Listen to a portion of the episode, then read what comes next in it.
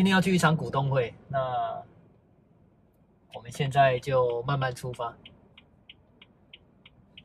这一场股东会是在天母的某一间饭店里头。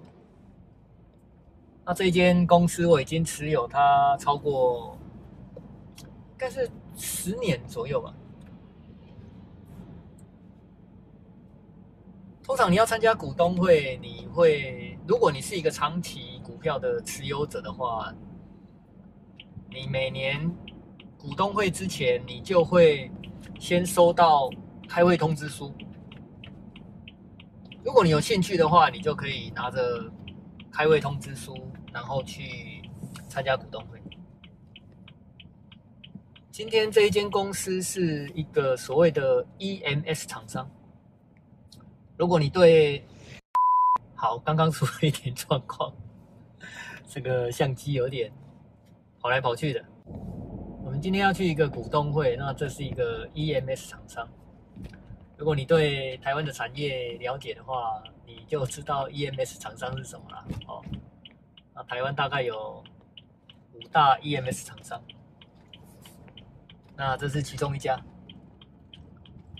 那事实上，什么公司不重要啦，因为买股票就是持有一堆好股票。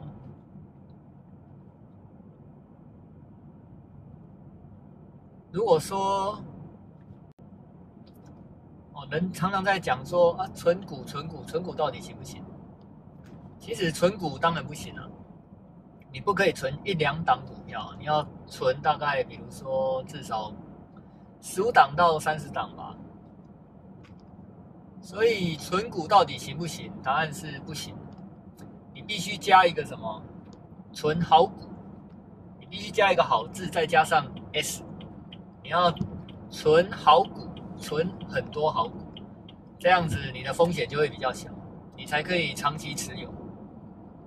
所以存股存股，事实上只对了一个字，就是存。啊，存这个字当然是对的，可是股啊，你必须加一个好，后面再加一个 s，这样子你就可以降低你很多的风险。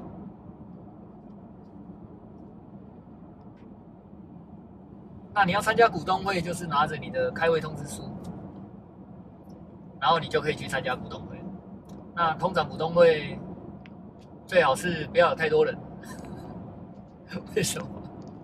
一有太多人，就代表很多小股东不满意公司嘛，意见就很多，很多人就会跑去参加股东会。比如说公司出了状况，或者是没赚钱了，他就会去 参加股东会。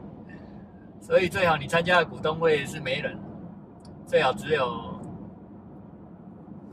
散户。不要太多，这样就代表那一间公司是比较正确的。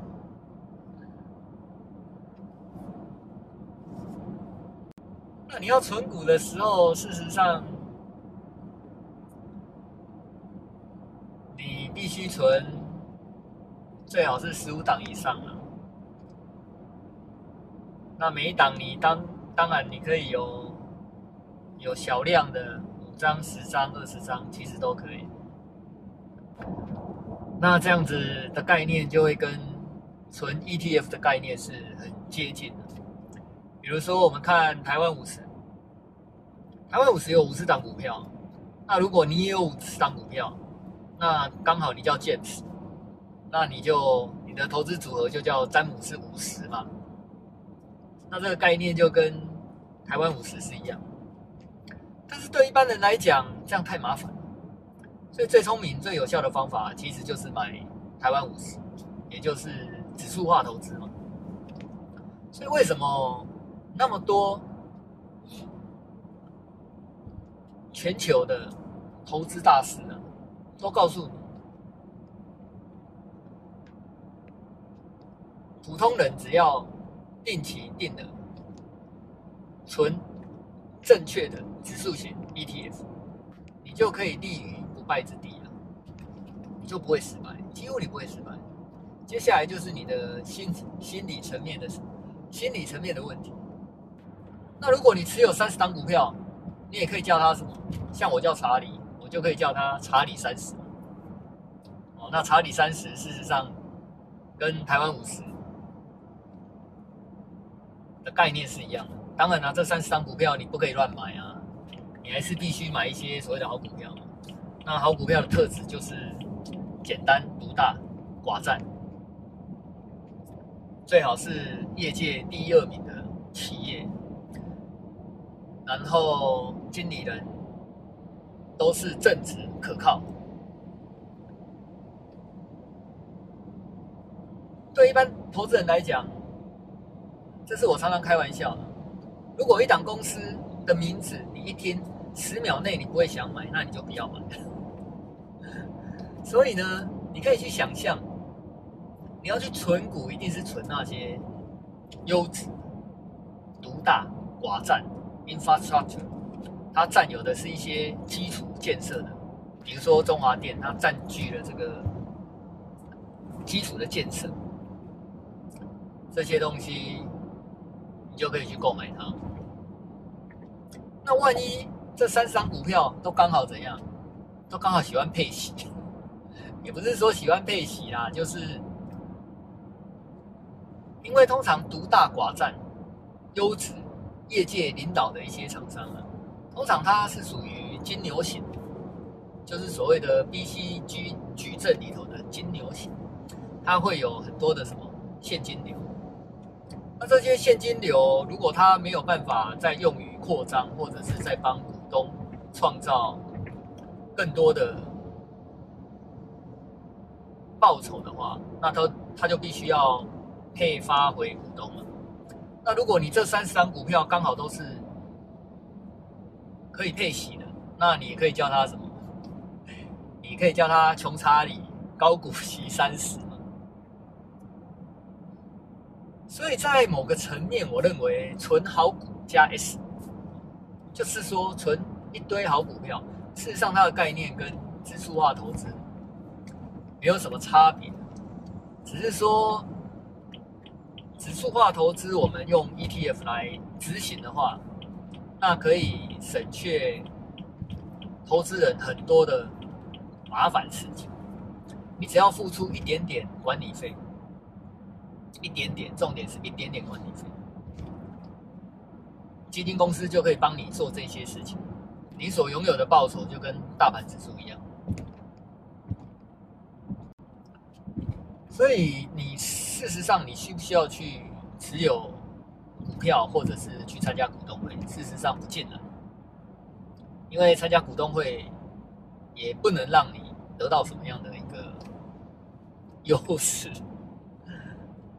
但是偶尔去参加股东会有个好处啦，就是你可以知道这些专业经经理人，也就是所谓董事长、董事啊，他们是怎么样的人，他们是如何看待股东的。或者是你可以就近观察，他们是不是能够带领这家企业一直往上。如果你看过巴菲特给股东的信这本书啊，你会发现，到头来决定一家公司好坏与否，管理团队占着一。部分的重重要的一个优势，当然，更好的企业是不管 不管经营团队有多烂，他都会怎样？这个企业啊，都一样有优势啊。这个又是更高阶的一个想法，也就是说，你买的那个家公司啊，它已经不管他的经营团队好与坏，当然不能太坏啊，太坏就太离谱了嘛。哦，就是他不可以是，他不可以是呃会 A 钱的，他不可能是会会把公司搞垮的嘛，哦，就就太离谱了。哦，就是说有一些企业啊，是管理团队不要太差，这家公司都可以一直正常领先的营运下去。也就是说，这家公司已经占有一个市场绝对领导地位，那这又是最最保险稳当的一个投资标的。那这家公司我已经持有它十年。那如果你持有一家公司超过十年的话，你就会有完全不一样的想法。什么样叫做完全不一样的想法？说这家公司是从一个大公司分割出来的，EMS 就是讲简单一点就是代工嘛，代工代工厂商嘛。那代工厂商他有时候为了利益回避，他必须独立出来。那这家公司在应该是在二零一一年分割出来的吧？那时候我记得它的股价是四十块，股价四十块的时候，它那时候的 EPS 大概是二，所以本益比大概是二十，净值大概只有一点多吧。当然这些数字不是太重要，为什么？因为很多人会觉得说，净值比一定要越低越好。其实都不尽然啊，为什么？因为净值比越低越好，就代表这家公司净值那么低，哦，净值比那么低还没有人要买，所以很难说。哦，就是说，其实股票是由多种因素所汇集而成的，你很难用一个指标啊去决定你要不要买股票。比如说台积电，它的净值比可能高达，我不知道嘞，也许有。也许有四五以上吧，这可能要再查一下。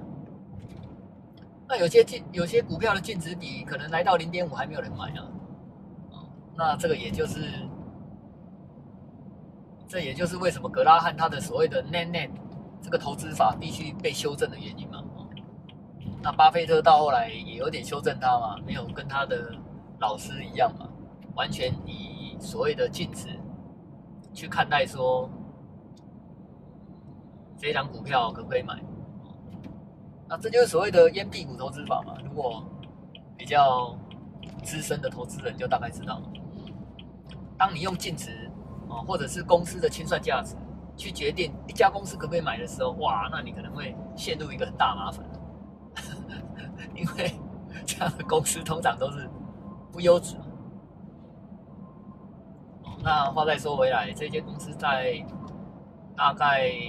四十块的时候，它挂牌，到后来股价有跌到十六块左右。所以，如果你在它四十块的时候持有，然后在二十六块、十六块的时候都有持续的买入的时候，那你的成本大概是可能落在三十块左右。那这一间公司从上市到现在，每年大概都是配发三块到四块的股利吧。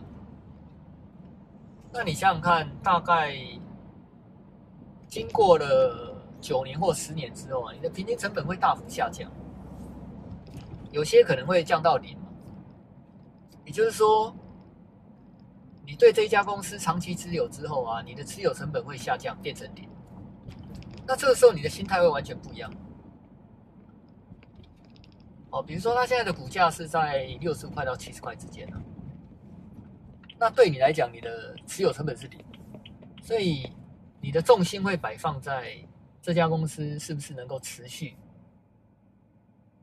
一直帮你去赚钱，股价或价差就不是你所考量，这是很有趣的啦，这个跟你。用投机的方式要去赚价差，是完全不一样的。投机事实上有好有坏啦，它跟投资一样嘛，有分好的投资跟坏的投资。投机也是一样啊，它有好的投机跟坏的投机的方法。